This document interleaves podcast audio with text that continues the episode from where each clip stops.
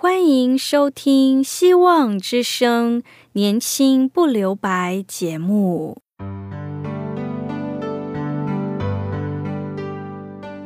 时间是匆促的，岁月流逝，一去不返。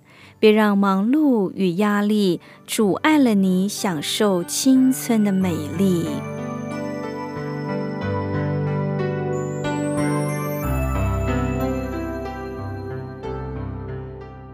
亲爱的朋友，您好，我是启慧。如果日常生活几个方面的压力与烦恼令你透不过气，此刻，给自己一个悠闲的空间，将心门打开，让启慧为你打打气、暖暖心。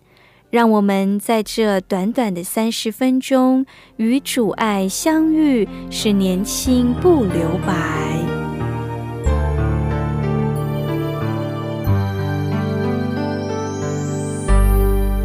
亲爱的朋友，感谢上帝的恩典，我们能一切平安顺利，并能在今天能在空中与弟兄姐妹相会，聆听上帝的信息。亲爱的朋友，不管你要不要，生命都是不断不断的在往前前进，每一个阶段都有应该学习的功课。如果我们都把握机会，在每个该学习的步骤都很认真学习，就是在小事上尽忠的人，将来我们才能成为上帝做更大的事，让我们的人生活得丰富又精彩。很多年前，在上海有一位海军上士，在某军舰服役了二十多年。他性情安静，为人忠厚老实。当时海军待遇很高，他的生活很朴素、很节俭，又没有不良嗜好，每个月又能储蓄很多钱，多年的积蓄数目可观，常常引起同事们的猜测。有一天，军舰上举行餐会，他喝了酒。这位上士就在酒醉中无意间透露出了存款积蓄的数目，同事们听见很惊讶，然后想尽办法诱惑他把钱花光，先请他喝酒，邀他进入花天酒地的世界，告诉他不能老是白吃白喝，要他能够挥霍他的生命。于是他就开始。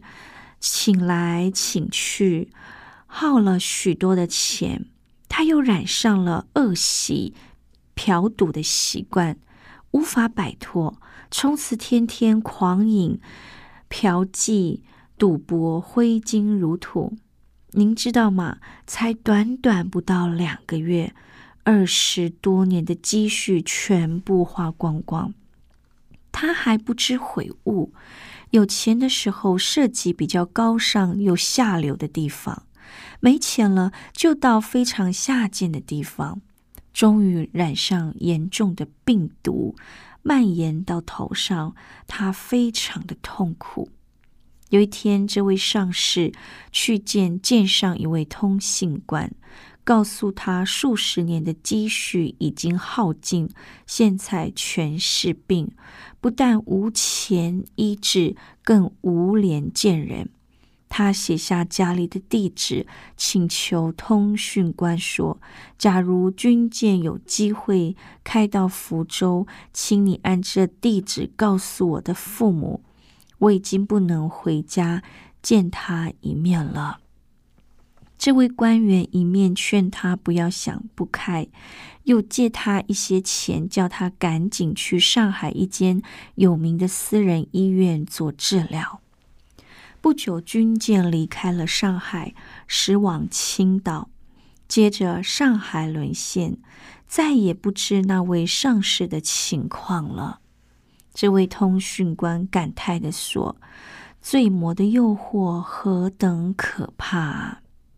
亲爱的朋友，罪是既奸诈又狡猾的，罪更是隐藏于美丽迷人的包装之中，叫人迷惑，认不清、看不清他那邪恶的真面目。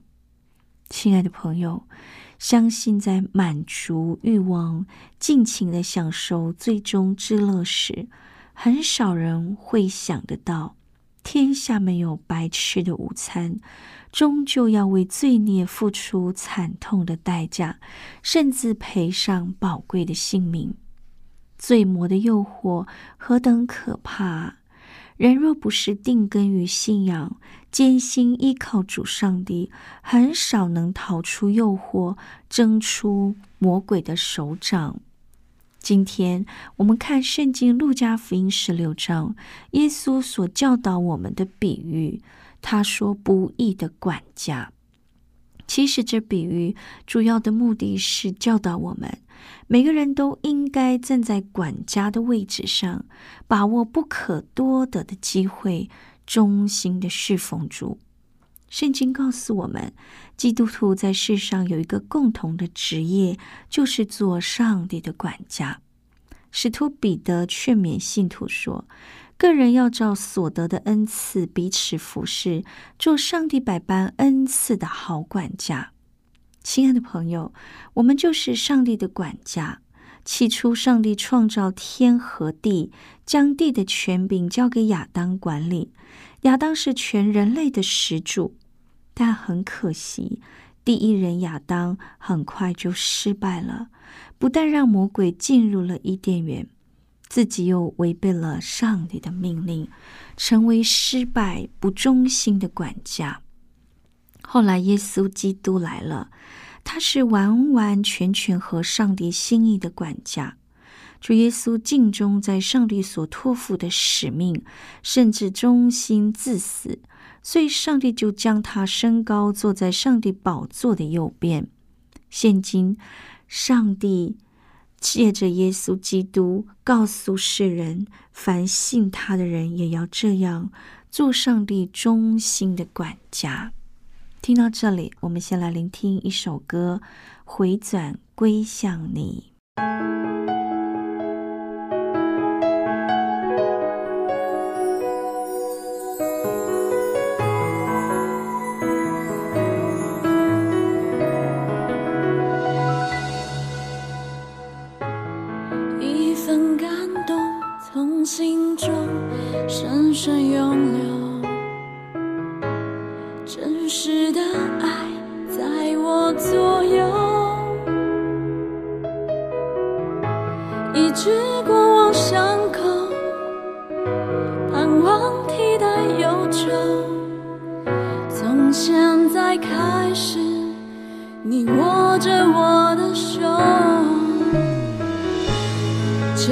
种转变超越我所能想象。不用再为过去停留，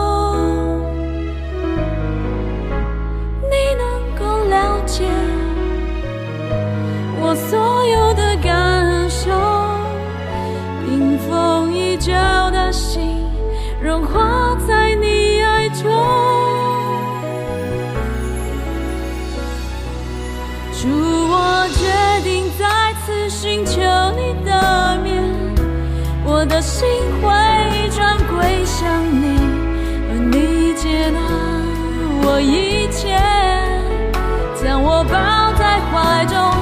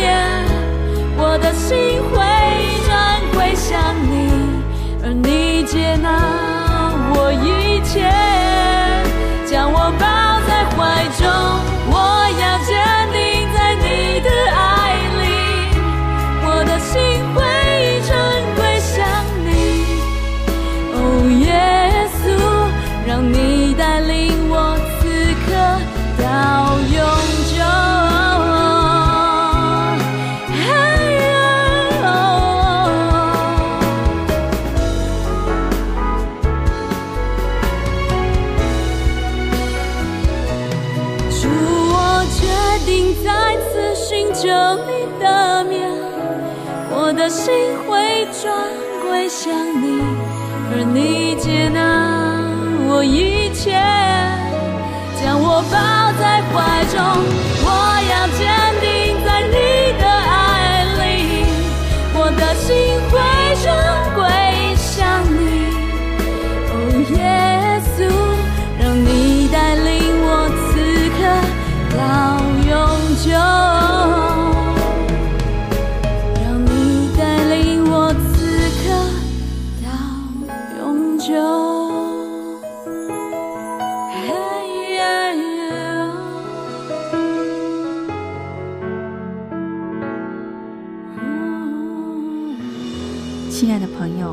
首先我们要来看管家和主人是不同的。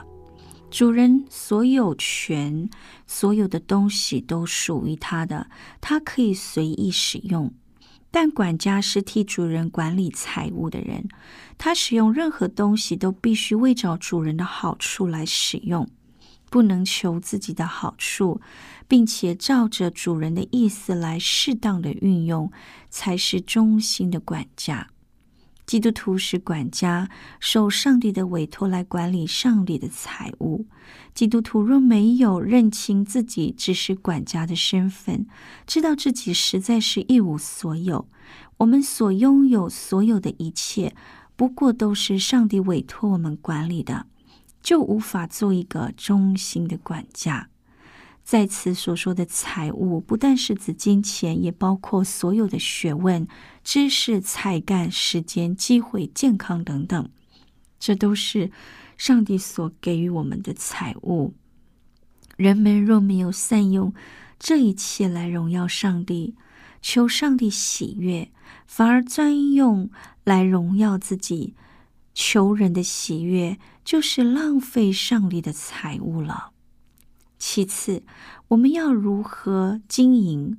个人都是要向主人交代明白的。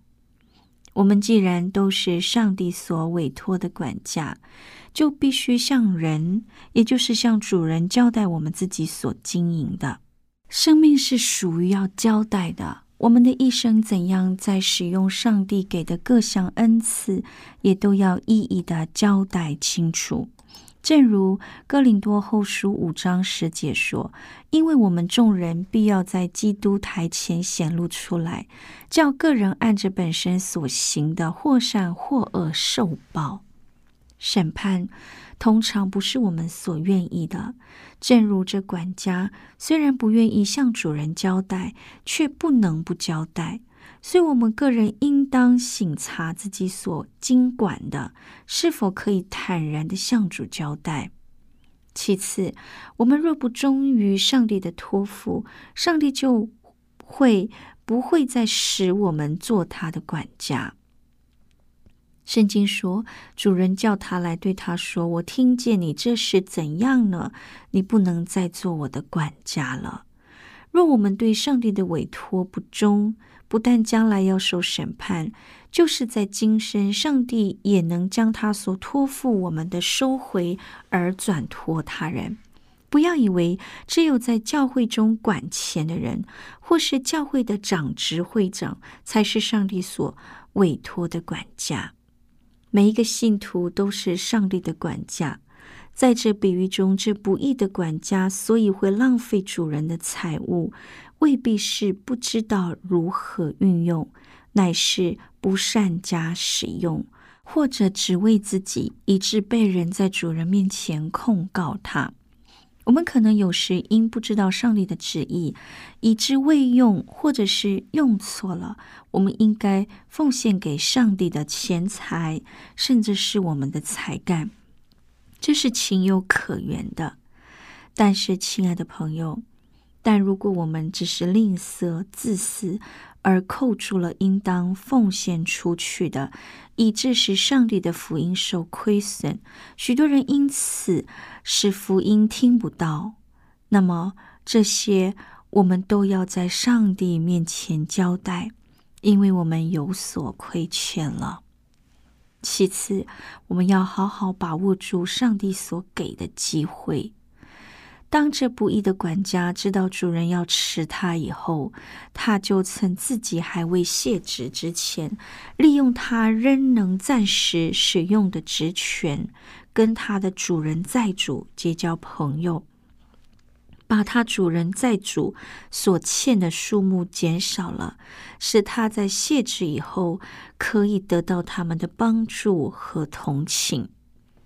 耶稣基督并没有说主人生气，反而说主人称赞着不义的管家。为什么？这似乎很容易使我们误会，以为耶稣也赏识这不义管家的所作所为。其实，这是因为讲这比喻的主要目的是要教导我们把握机会，好好使用上帝所给予的一切。亲爱的朋友。比喻中的主人没有称赞管家的不易，乃是称赞他知道为自己的将来预备出路是聪明的。耶稣的意思是要我们汲取这不义管家尽力利用机会为自己将来筹算的态度，也就是使用上帝所托付给我们的财物，积攒财宝在天上。耶稣说：“因为金石之子在世之上，比光明之子更为聪明。许多时候，一个人的聪明，乃是由于他在世事上不断专心致志的结果，以致他能在某方面特别聪明。”信徒也应当以世人专心努力与今生之事的精力，努力在属灵的事上，使我们虽然在图谋今世之钱财的事上不如今世之子，但是我们图谋到永生之钱财事上，是比今世之子更为聪明的。最后，钱财只是暂时所用的东西。我们当利用这暂时有用的东西，求取永存的赏赐。主耶稣在这里说道：“这些称呼属世的钱财，以形容钱财本身，不过是在这世上短暂的东西而已。我们更要追求的是这永远的义，是在天地之间。”在新天新地里，我们要记得，我们要追求的乃是为此，为上帝而行善，结交属灵的朋友，拯救上亡的灵魂，使人们能够永远存到永存的账目里。耶稣说：“人在最小的事上忠心，在大事上也要忠心。钱在哪里，心在哪里。”基督徒若能在钱财上学会了如何受上帝的管束，愿意让上帝支配，那么就能在一切事上受上帝管束，向上帝忠心了。一个仆人不能侍奉两个主，不是呃这个爱那个，就是重这个轻那个。你们不能侍奉神，又侍奉马门。亲爱的朋友。圣经教导我们在任何事上都应该忠心于他。约伯记七章一节说：“人在世上起舞征战吗？他的日子像雇工人的日子吗？”在犹太拉比中流传着一则故事：雅各的儿子约瑟被嫉妒的哥哥们所卖，成了埃及的奴隶。然而因缘际会，他之后当上了埃及的宰相。据说约瑟带着哥哥雅各的遗体返回迦南时，途中经过了那座曾经被哥哥所丢入的深坑里，他就暂时的停在那里，祝福那坑，也为他献上感谢。因为约瑟深刻的知道，若不是他被丢入了那痛苦的深坑，如今就不会成为埃及的宰相，拯救许多人。亲爱的朋友，人生是一场征战，是输是赢，自己要负最大的责任。虽然有时看似失败，好像要输了。但只要问心无愧、尽心尽力，仍然有机会反败为胜。人生虽然有艰难挫折、有打击、有压力，但绝不要放弃，反倒要以坚定、勇敢的智慧之心，跟着上帝一起共同努力。最后，我们一起祷告：亲爱的主啊！我们知道罪的代价何等的可怕，但是求你帮助我们，不要存侥幸的心理，反而要时时刻刻的警醒，定睛在于你，帮助我们无论如何有一个人生的觉醒，知道我们要依靠你，忠心在小事上完全仰望你。祷告奉主名求，阿门。最后，我们一起聆听一首歌。每一天，我渴慕你。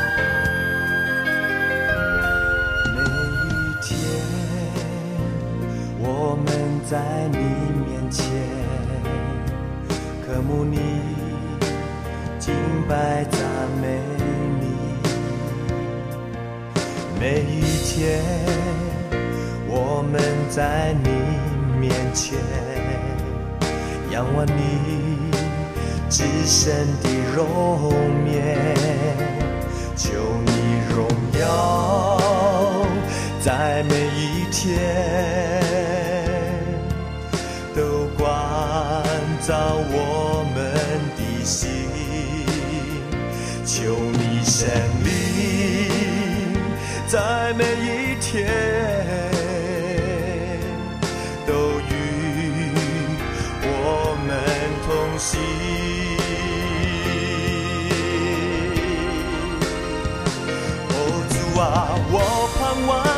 再亏欠你的荣耀。哦，主啊，我渴慕你圣灵的拥抱。哦，主啊，我愿意在每一天敬拜赞美你。哦，每一天，每一刻敬拜赞美